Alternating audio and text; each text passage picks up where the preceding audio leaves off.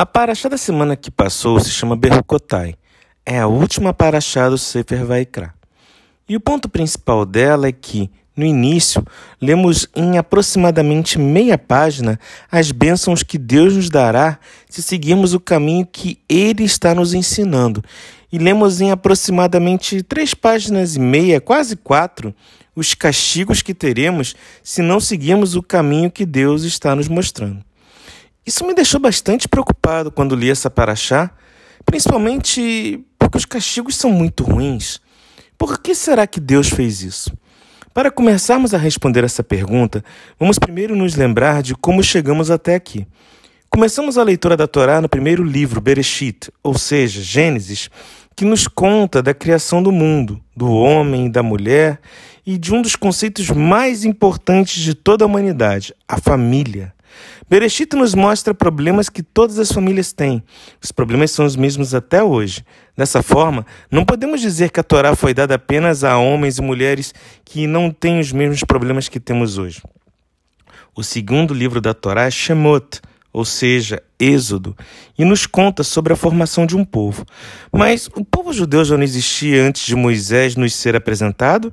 Sim, o povo já existia, mas ainda não tinha um líder. Shemô nos mostra a importância de um líder. É a diferença entre sermos livres e sermos escravos no Egito. O terceiro livro, Vaikra, ou seja, Levítico, fala mais detalhadamente das leis que o povo recebeu. E por que esta foi a ordem escolhida? Imagina que você vai falar com seu filho ou filha que a partir de agora é, ele vai ter que reduzir o consumo de chocolate. Se você falar assim, provavelmente seu filho ou filha não vai entender nada, vai começar a chorar e ficar muito aborrecido. Sendo assim, você começa contando que a criança precisa se alimentar melhor para poder crescer e ficar forte, que nem a mamãe e o papai. Além disso, você mostra algumas fotos de pessoas sorrindo e diz para a criança que muito doce prejudica um bom sorriso. Ou seja, você vai dizendo o porquê das coisas antes de falar da lei. Pode ser que a criança, mesmo sabendo de tudo isso, ainda fique triste, mas com certeza não vai achar que você é um ditador que quer impor alguma coisa que ela não entende. Da mesma forma, Deus nos dá o contexto de como chegamos até aqui, para apenas no terceiro livro da Torá nos falar mais detalhadamente das leis. Ok, mas o que tem isso a ver com a nossa pergunta? Por que Deus fala pouco das bênçãos e muito dos castigos? Pense novamente em um pai ou uma mãe. Se eles veem uma criança fazendo algo errado, talvez eles vão falar com o pai ou a mãe da outra criança, mas não podem fazer muita coisa.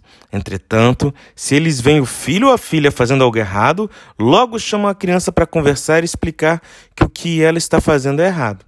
Quem ama dá bronca, repreende, explica o certo e errado. Principalmente, quem ama se preocupa com a outra pessoa. Por isso, Deus está nos falando da bronca que vamos tomar se fizermos algo errado. Assim como um pai ou mãe amorosos advertem seus filhos ou filhas sobre o certo e o errado. Deus passa mais tempo falando do castigo, mostra o amor que ele tem por nós. Se ele não ligasse para nós, deixaria passar nossos erros, mas por ele nos amar tanto é que nos adverte sobre coisas erradas. Entretanto, ainda temos mais uma mensagem desta paraxá. Deus termina as broncas dizendo que pode nos perdoar assim que voltarmos a seus caminhos. O que aprendemos com isso? Aprendemos que, mesmo quando damos uma bronca em um filho, uma filha, dizendo que eles fizeram algo errado, ao final da bronca devemos falar a eles que os amamos e que estamos fazendo isso apenas porque eles são muito importantes para nós. Daqui podemos aprender também que não devemos dormir brigados com ninguém. Antes de dormir, diga um eu te amo para a pessoa com quem você brigou. Veja que isso não significa que você não está aborrecido ou aborrecida com o que aconteceu, mas que apesar de tudo, você ama essa pessoa. Assim como um pai ou uma mãe não deixa de amar um filho ou uma filha, mesmo que estes tenham feito algo errado. Se não conseguir dizer um, dia, um, eu, um eu te amo, diga ao menos um boa noite para a pessoa antes de dormir. A vida é muito curta. Não sabemos o dia de amanhã. E queira Deus que você e a outra pessoa possam acordar no dia seguinte para fazer as pazes, pois se uma das pessoas infelizmente não acordar no dia seguinte, não há nada nesse mundo que vá tirar este remorso da pessoa que ainda ficou viva.